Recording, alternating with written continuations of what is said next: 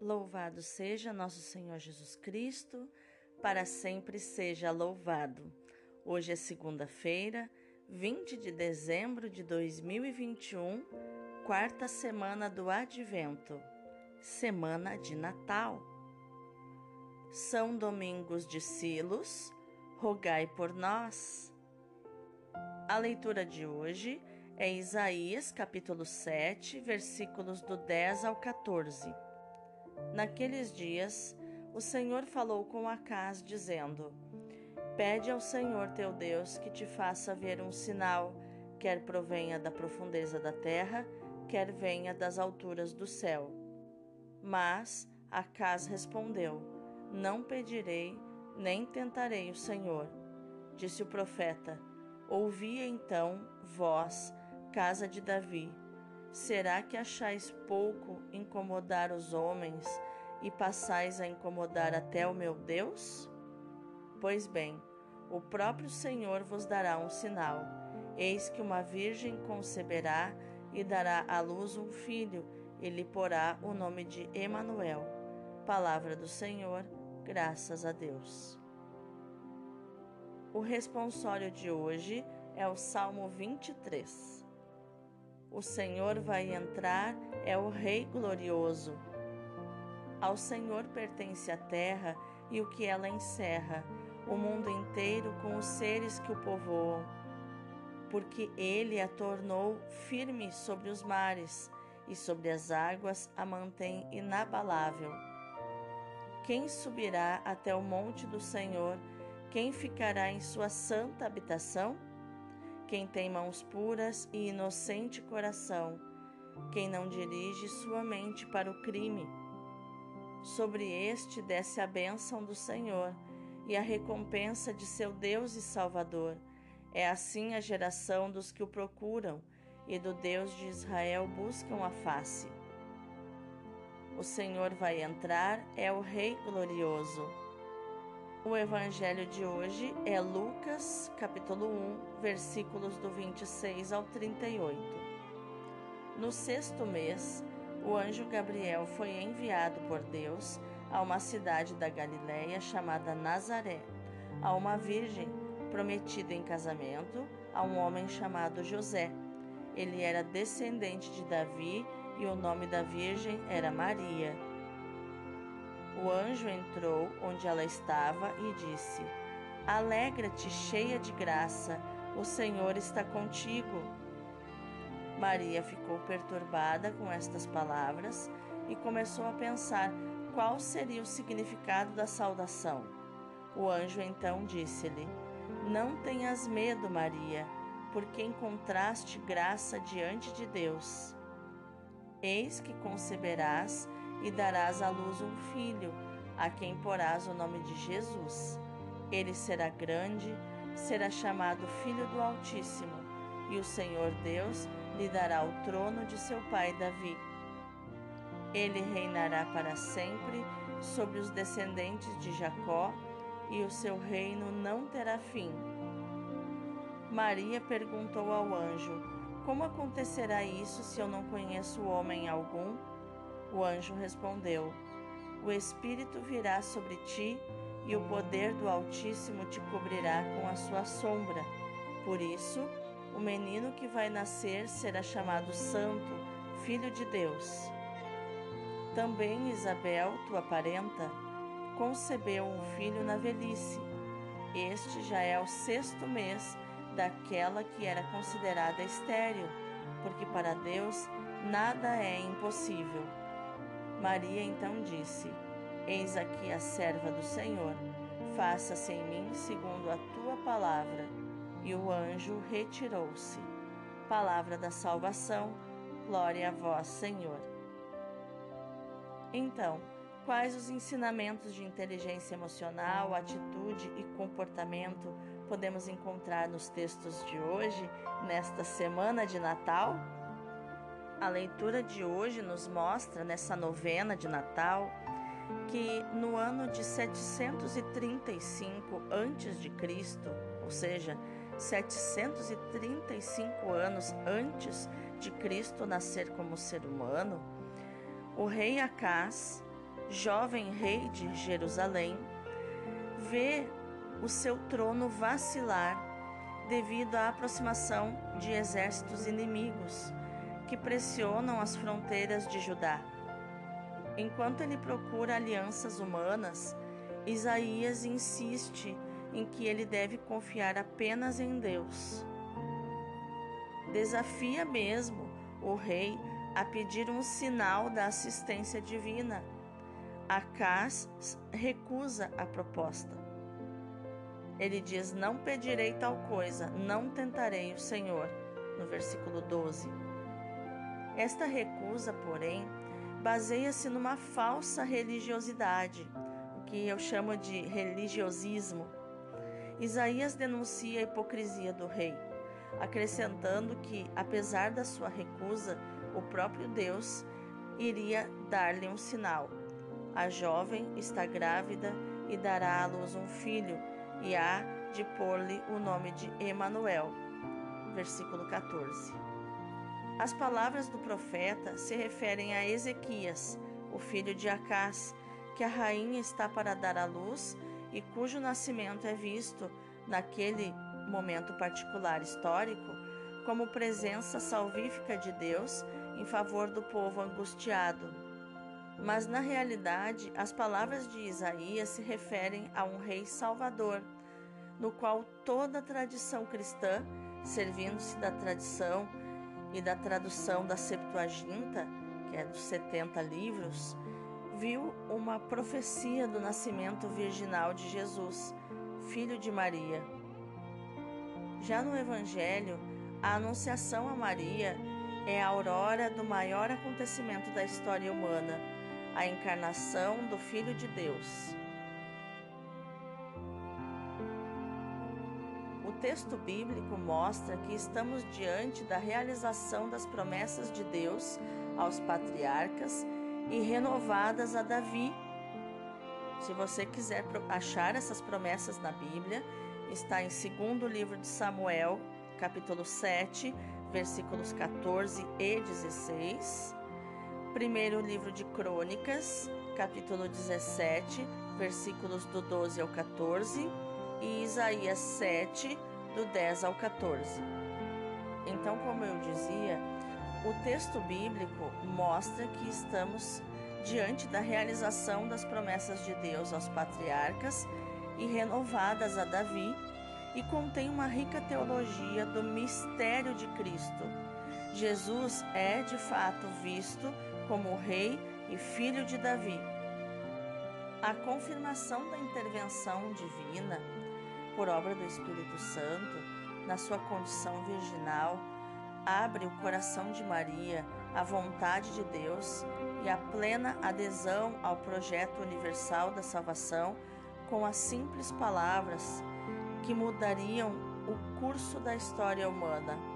Eis a serva do Senhor, faça-se em mim segundo a tua palavra. O sim de Maria abre caminho à nossa salvação. A encarnação é uma iniciativa de Deus em favor de rebeldes, que são os seres humanos pecadores. A primeira leitura realça esse fato. Deus pede a Acás pela boca de Isaías: Pede um sinal, ele diz a Acás. Pede um sinal, diz Deus a Acás pela boca de Isaías.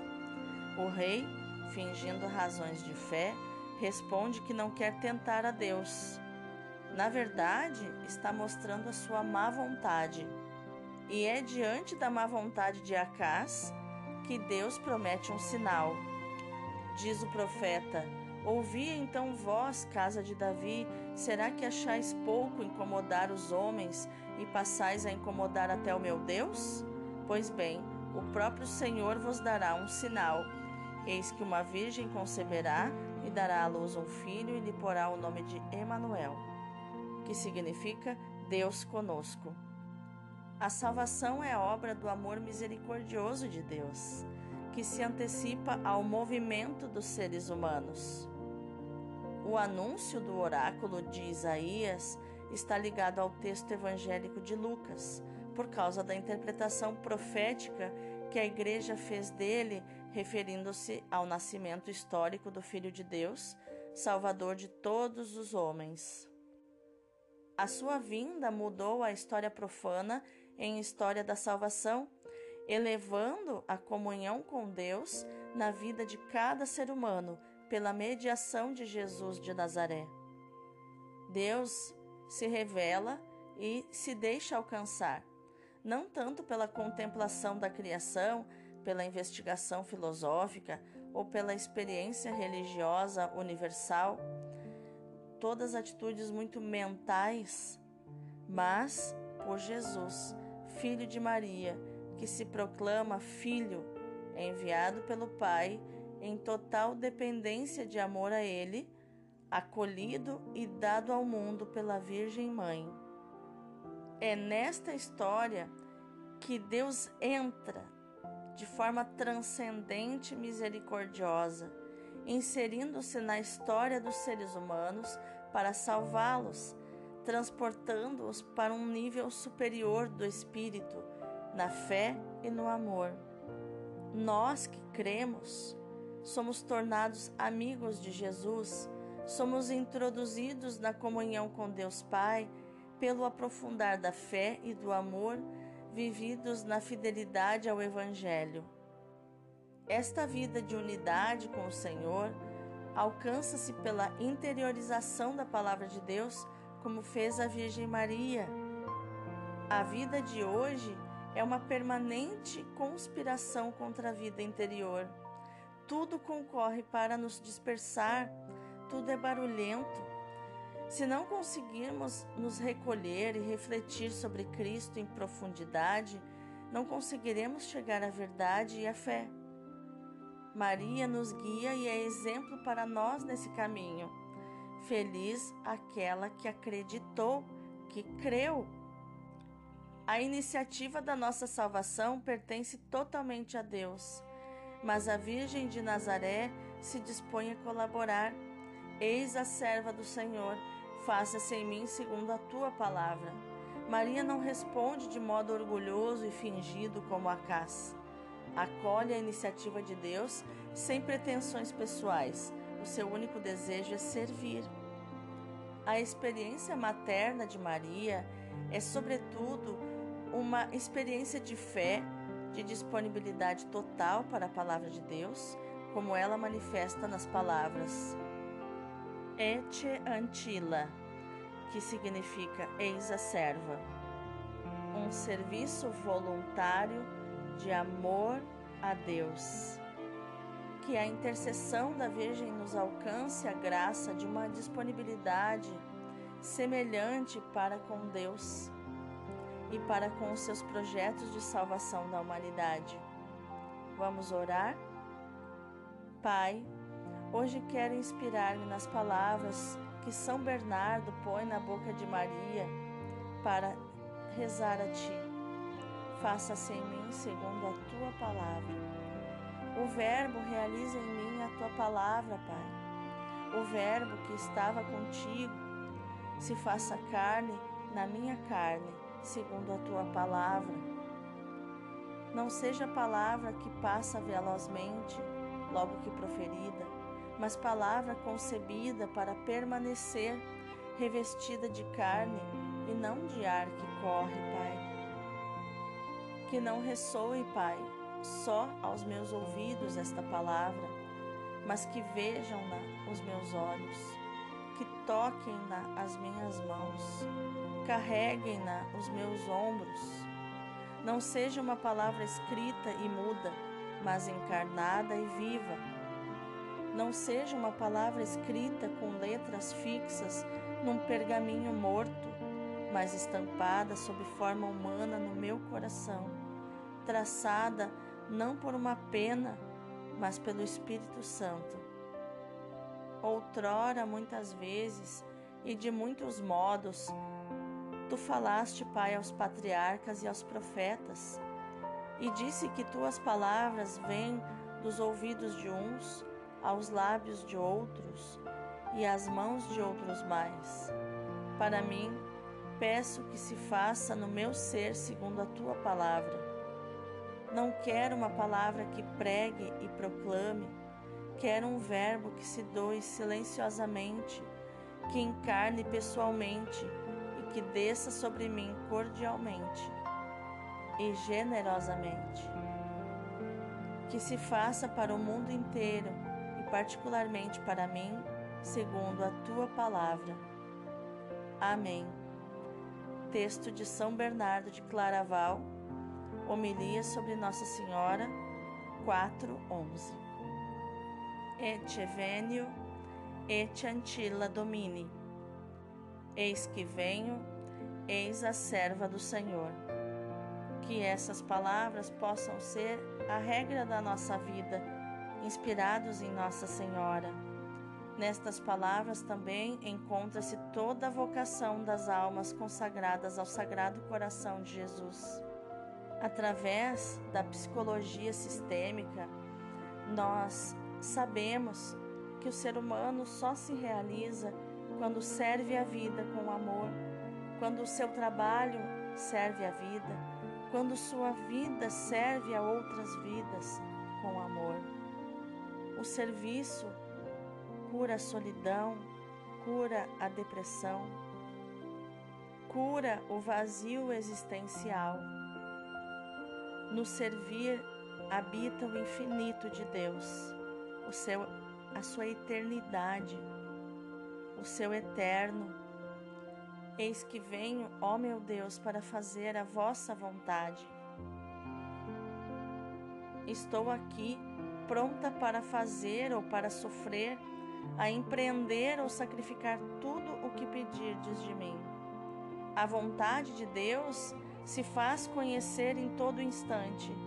E se em algum momento a obscuridade e a incerteza preenchem o coração e o espírito, que possamos perseverar com paciência e confiança neste estado de tristeza mesmo.